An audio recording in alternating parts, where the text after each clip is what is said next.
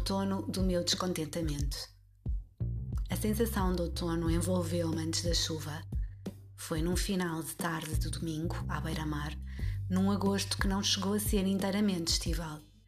Nesse dia descobri, entre as páginas de um livro, que os parênteses por vezes desaparecem perante a hegemonia da impossibilidade. Para além da pontuação, ficam as palavras que se ousaram preferir em momentos de tempo vivido e a convicção inabalável de que quando as letras são reais, não há barreiras inexpugnáveis e a poesia acontece. Acabo de rever Fleabag, o episódio final da segunda série, que termina com palavras que martelam a mente em significado e significante. It will pass. E será verão outra vez, de verdade.